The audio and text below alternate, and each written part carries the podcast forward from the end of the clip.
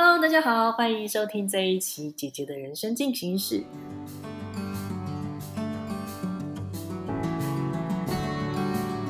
这一期我们要谈四十岁之后你的想法是什么？然后，如果你的人生他曾经经历过一些风雨，然后让你损失了一些东西，那我们会不会从心里生出另外一种坚强？嗯，我们今天听我们好说上面陪我们一段时间的一个创作者，嗯，他的名字也曾经换过很多次，从最早的 Sarah，后面叫我们仨，然后记得当初还特别提醒我们，“仨”这个字呢是人字部再加一个三，为什么？因为是我们三个人这样子，是一家三口的故事。好，让我们欢迎 Sarah，我们仨。嗨，大家好。嗨，大家好，我是我们仨。啊，对，然后一般一般大家都叫我叫叫我莎拉，对，然后我们仨呢，主要就是有过三个人，一第一个是我，然后第二个是我先生 Brian，然后第第三个就是我的女儿星期天，对，然后我主要在呃自己的呃好说上面呢，就是分享关于就是我们仨在那个中年以后的一些，像我先生中年职场的生活，跟我自己。中年四十岁以后的心境上的不同，对，就是这样子。嗯，好，莎拉，你可以可以讲一下你的故事，因为你的文章中，其实你的生活跟大家也比较跟一般的上班族可能也稍微不一样。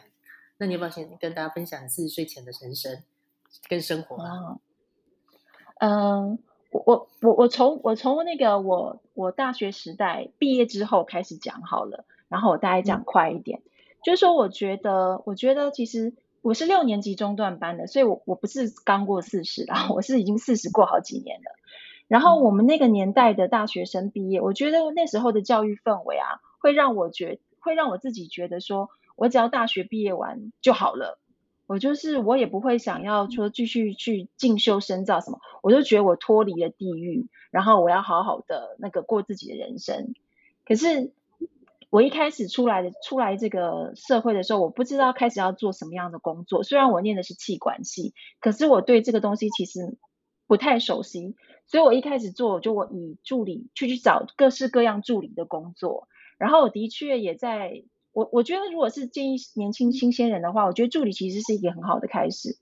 可是问题是，当我不断的在哦二十岁到三十岁这个历程当中，我不断的跳换工作的时候。我都没有找到自己喜欢的事情，然后我就不断的在 try，不断的在 try，然后三十岁一过，呃，三十出头的时候，然后那时候跟我的男朋友，他们想要，不是我想要创业，是我男朋友跟他的朋友想要创业，我没有多加思虑，我也没有多加思考，然后我就说好，那我因为我我我是一个很节省的人，所以我那时候存了一笔钱，那我就。给了我当时的男朋友，就是现在的先生，我给了他，然后让他去他们去开公司，呃呃，成立他们自己的公司。然后那时候一开始的公司呢是做标政府标案的，然后嗯，可是我必须跟大家很诚实的说，政府标案是真的是深不见深不见底的一种行业，所以在那个时候呢，我们嗯，就是说在政治上面有一些不好的呃。影响，所以那时候让我们过的，就是说，第一个我们遇到了就是关于同事，就是他们创业人同事的背叛，然后呃加上还有政治力的那个威胁，然后最惨的是那时候我很天真的呃相信了他，我我我男朋友我先生那时候的创业伙伴，然后那时候是以我的名字开票的，然后所以那时候对一开票的。然后我以为纯粹就开票啊，怎么样呢？很简单嘛，就开票。然后后来呢，跟因为我们跟政治势力的决裂，所以就跳票了。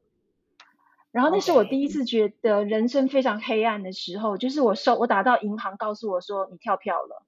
你要在几三天之内必须把钱存进去，然后不然的话就是你就是信用上面破产。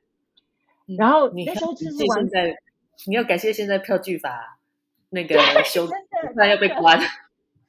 真的哦，我真的很记得，我永远记得那个夏天，那是一个夏天，然后呃，大树上的蝉鸣非常的响亮，就是嗡嗡嗡的叫，你知道吗？那通电话就在我脑中嗡嗡的回响，我想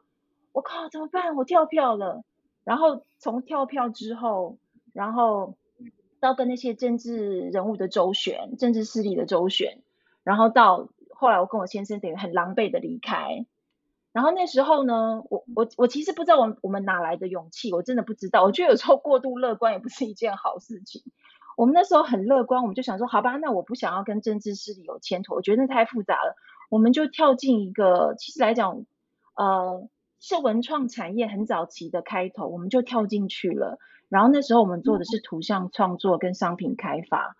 可是其实老实说，那个那个产业，你说我们真的有那么熟悉吗？也没有。我们真的是边做边学，然后在那个时候呢，其实我们有遇我呃，先讲那是我先生有遇到很多很好的贵人，他们也会有资助这个公司的成立。可是嗯，这个公司里面当然有好的时候，但是它也有不好的时候，它就一直不断的在起伏当中。可是我觉得我我事后自己后来回想我自己经营公司的时候，我觉得我没有那么的坦白，也没有那么的诚实。我的坦白跟诚实，就是说我其实没有那么真正去面对我在经营公司上面的失败，然后去勇于去面对它，然后去解决它。所以我其实忽略了故意忽略了其实一些征兆的存在，所以公司就这样一直不断的起伏，然后跌倒，起伏跌倒，然后大概撑了呃八九年之后，呃，然后刚好是因为在我因为我们的那个文创产业其实会比较吃旅游市场。会那时候在早在前几年的时候，台湾的观光市场其实是非常蓬勃的，不管是呃亚洲的客人、日本、韩国的客人、东南亚的客人，甚至大陆的客人，我们的交流很频繁。那那时候是我们生意真的是最好的时候。可是后来，当然就是当然台湾的政治环境有点开始改变，然后旅游的旅游的市场开始在转变当中，我们其实有发现，呃，我们经营的越来越吃力，然后呃。我我不知道，也许也许就是哪一天人生突然就是有一道光打到自己吧。在二零二零年、二零一九年底的时候，我真的觉得很不妙了。不管是我自己身心上的状况跟公司的状况，我都觉得很不妙了。然后我就永远记得，我在二零二零年那一年要过农历新年的前几天，我就自己一个人跑到台北市政府，然后去注销我在创业生涯中的最后一间公司，然后。就开始走向那个呃自营呃自自媒体经营的开始，这样子。以上是我的故事，很精彩啊！第一，其实你知道，创业创业能够经八九年，也许起起伏伏，但是能够做八九年，你的某方面来讲，你的心脏要很强大。我有时候觉得是太强了。对，这是第一件事。第二件事情，其实。那你现在是没有公司在身上，然后就是有点像 freelancer，你应该应该心态上面会比之前来的轻松一点吧？我好开心哦！对，因为负担就是至少你心里的那个压力值就比较不那么的不那么的大，因为现在就很单纯的就是就是你自己做好，这样就 OK 了。对对对，把自己做好就好。那你在做自媒体，从二零二零年开始你在做自媒体，但我觉得你速度还蛮快的，因为你的网站就是好说以外，你自己做的那个 After Fourteen 的网站，我觉得做的还蛮漂亮的。所以，呃，你是自己架的吗？对，自己用 WordPress 做的。对。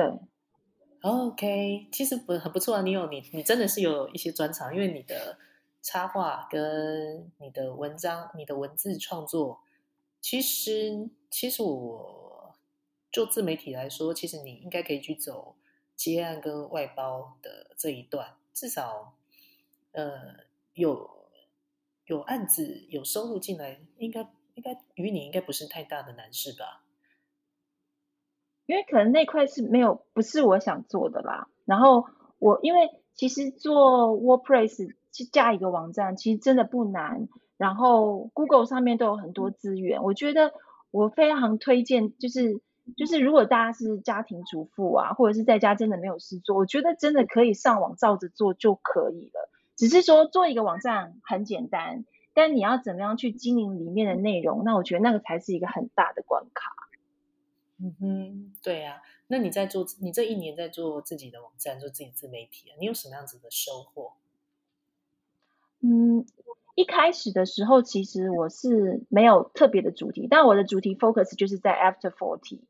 然后呃，我会发，然后我其实什么都想分享，我什么都想要写看看，我甚至连故事我都写，剧本我也写过，然后什么什么什么事我都做。然后可是后来慢慢的在写的过程当中，像如果呃，我就会发现某一些东西。对读者来讲，对阅阅读者来讲，他会有共鸣，那会对有些人比较会有激起比较大的互动，然后我就会发现，呃，其实跟大家一样，我们四十岁以后人都有某一些困境，例如说像我写我先生中年职场上，其实这一部分就有会有很多的男性的阅读者，他真的写信给我，告诉他告诉我说他自己在职场上的的的困境是什么，然后他的。他缺乏的动力是什么？然后我们就可能就会呃，我就会去鼓励他，告诉我先生自我先生的状况是什么。然后写这一段就很有会会有会有共鸣。然后如果再写到关于就是呃自己四十岁以后的心境的时候，我觉得女性的朋友就会跟我这部分会跟我比较有互动。然后就是因为这样子慢慢的写，然后不断的聚焦。然后，当然还有一点，第三点很重要，就是说，因为我自己在创业失败过程当中，我一直很想要找出原因，然后我也很想要找出到底为什么，就是有那种追根究底的感觉。然后我就透过写作，然后去记录我自己的故事，然后透过不断的书写的时候，我就会发现说，哦，原来我以前并不了解、不认识我自己，所以我可能，我可能一直都在做。啊，不应该说不是，应该说我都在做不适合我自己的事情。然后我就发现，我当我写了，呃，当我开始聚焦这三块的时候，我就会发现，呃，在文章在文章上面的，呃，跟网友的互动，我就会觉得变得比较热络，不会像我一开始发散这样子写的时候，可能会觉得经营上面比较，呃，比较空虚啦。对，嗯，好，那你聚焦的人跟人家有共鸣的点是哪一头？是哪一块？哦，第一个就是中年职场，然后因为其实很多中年人他们在他们真的就是四十岁以后，如果你真的没有四十岁以后你没有做到一个主管位置的话，其实真的大部分人都活得还蛮痛苦的，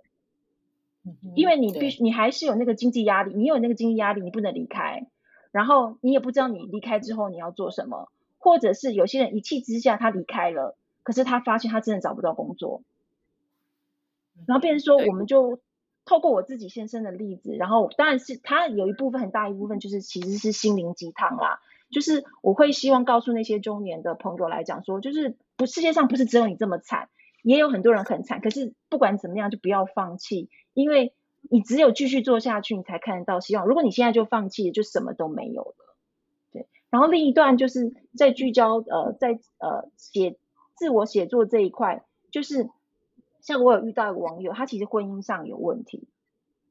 然后他也透过，他也后来跟我一样，透过写书写的方式，其实去厘清他跟他先生自己的关系。当然，maybe 他们可能最后走向是一个分手的状态。可是我觉得，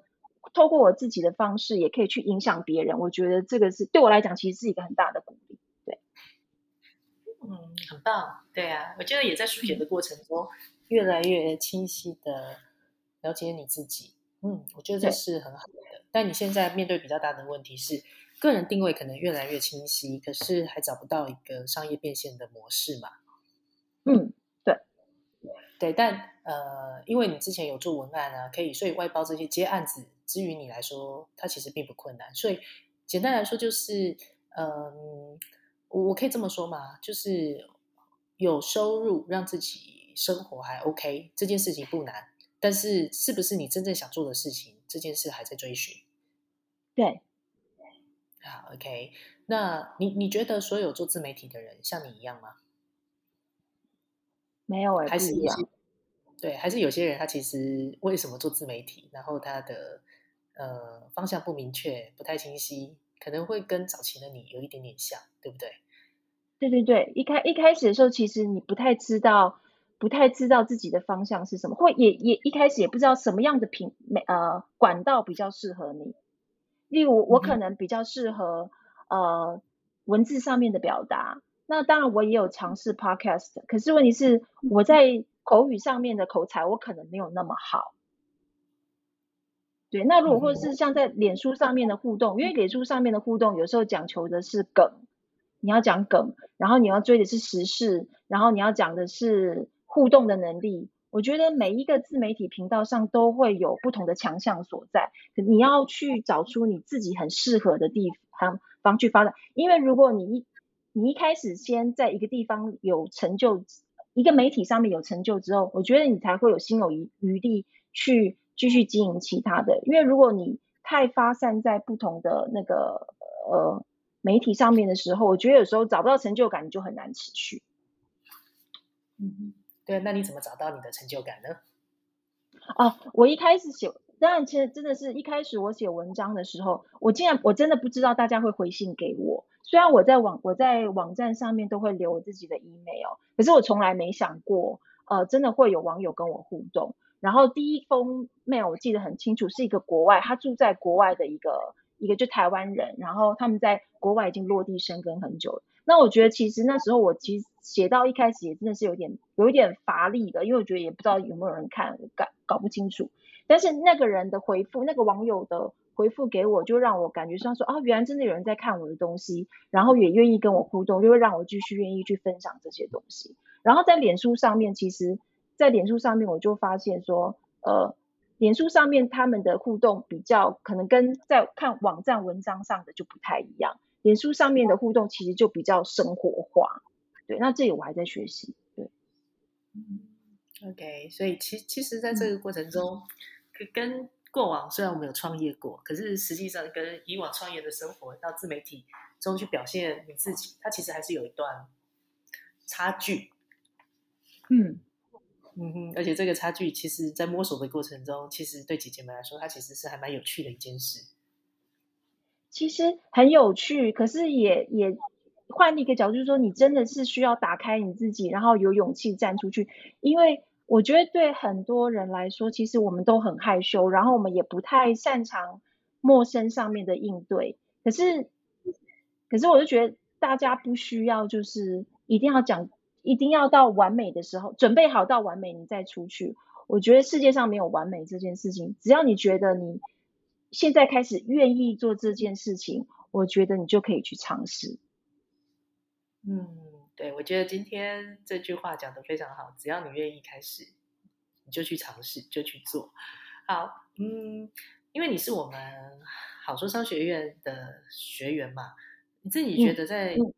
上完这堂、上完这整个系列的过程中，他在帮助你在自媒体的呈现上面。它有没有帮助你越来越清晰的了解你自己？嗯，有，因为其实一开始我上好说商学院的课，我其实我没有太大的想法，我就想说那就听看看好了。然后可是问题是，他的好说商学院的课程课程内容其实是有节奏的，他其实是知道在做自媒体这件事情上，你必须要先去，因为它是初级课程，你在做自媒体。开始之前，你必须要先去厘清某一些事情。可是那些事情的确都是我在做自媒体一开始，甚至是写文章的时候完全没有想过的事情。那在好说商学院这一套这一套课程当中，他告诉了你，你必须先去认识自己，你要去标签自己，然后你要去分析自己，你才能在等于是你才能找到正确的对象去表达你自己。然后我觉得好说商学院的这个很像是一个筛子，很像。他把很把有愿意的人，然后先放到这个筛子里面，然后我们再透过这个课程，不同不同的筛出我们自己的想法之后，我觉得上过这一系列课程中，我觉得我有聚焦到我未来想要做的方向，这样子。嗯，对，很很高兴你这个反馈，因为其实这也符合我们当初在做这堂课的用意。因为，嗯，其实我们昨天上完这一堂课，就有朋友来问我说：“好说商学院这些人为什么？因为我是每堂都到嘛。”然后你刚才说你干嘛每堂必到？那为什么要在这些人上面投入这么多的时间？就说，因为你必须在每一次的参与中，你才会很清晰的知道每一个做自媒体的人，他到底心里在想什么。然后，其实我一直觉得做自媒体，它就是一个真实面对自己的过程。你清不清楚你自己，还有诚实面对你为什么要做自媒体这件事？嗯，我觉得尤其女人呢，很多女人其实做自媒体。她并不是她嘴上说的跟她自己心里想的是两件事，真的真的。对，有有些女生她就会告诉你说：“哦，我做自媒体，或者是我创业，呃，我是想要，嗯，像以以往人家我们小时候看人家那个选美小姐，问问都问你说你为什么要来参加选美，都会告诉你 world peace。嗯，对，对，但实际上他心里想的事情是，我就想当 super star，嗯，啊，我就想掉进归序。那其实你你知道吗？当我当我到这个年纪的时候啊。我就会觉得，啊，你就诚实的，你就诚实的接受你自己，就是想要那个当 super star，或者是你就想要借这个地方掉进归序。我我觉得做任何的事情啊，其实它最终的目的，因为你的目的要明确，你才能奔向那样子的结果。那很多人做自媒体，他其实是想要自己当名媛，可是想要被崇拜。压根脑袋里没有想要靠这件事情来赚钱，或者是压根说想要实现自我，没有，他只是单纯享受被崇拜这种感觉。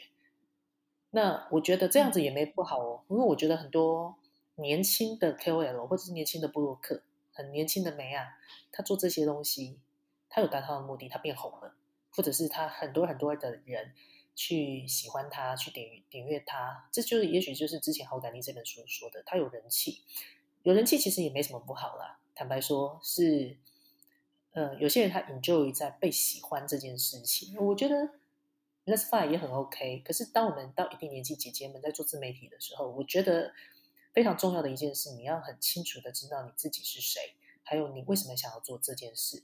不过我好说商学院，因为多数都超过四十岁。我觉得在这一段里面还蛮开心的，是过了四十岁在做自媒体，大家的定位跟清晰的逻辑，我觉得是比三十几岁来的精彩，来的来的清楚一点点。嗯嗯，嗯哼，你呢？你自己下一阶段在做自媒体，你有什么样子的远景跟期待？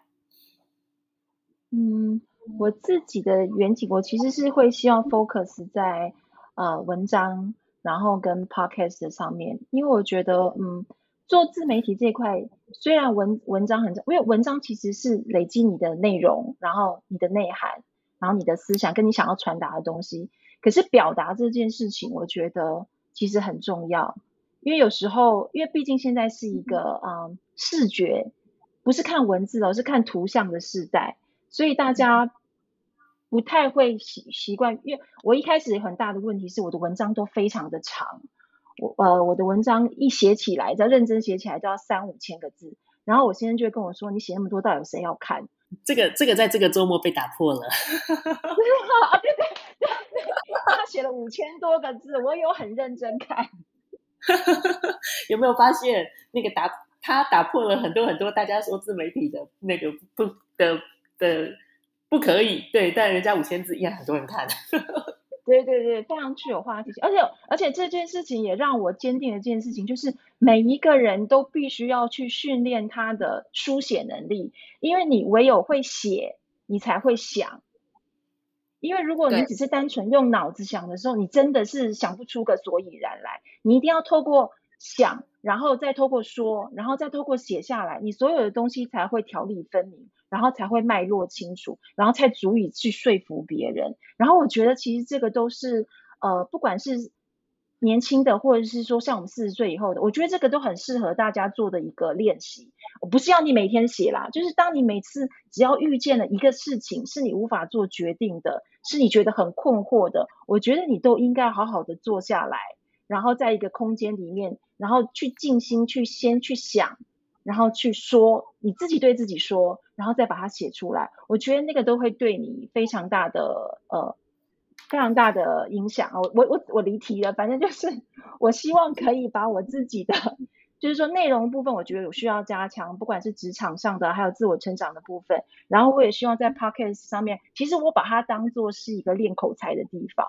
因为呃你唯有透过说。然后去才能去影响更多，也许你可能原来影响不到的人。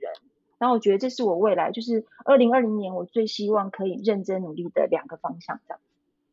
嗯，很棒啊，有一个目标。那我们今天的姐姐人生进行式，我们就非常开心，听莎拉她的四十岁之前很精彩的人生。那我们也期待在好说跟莎拉可以一起共同创造属于她之后比较嗯符合她所想的人生。那我们下一期再会喽。嗯，拜拜。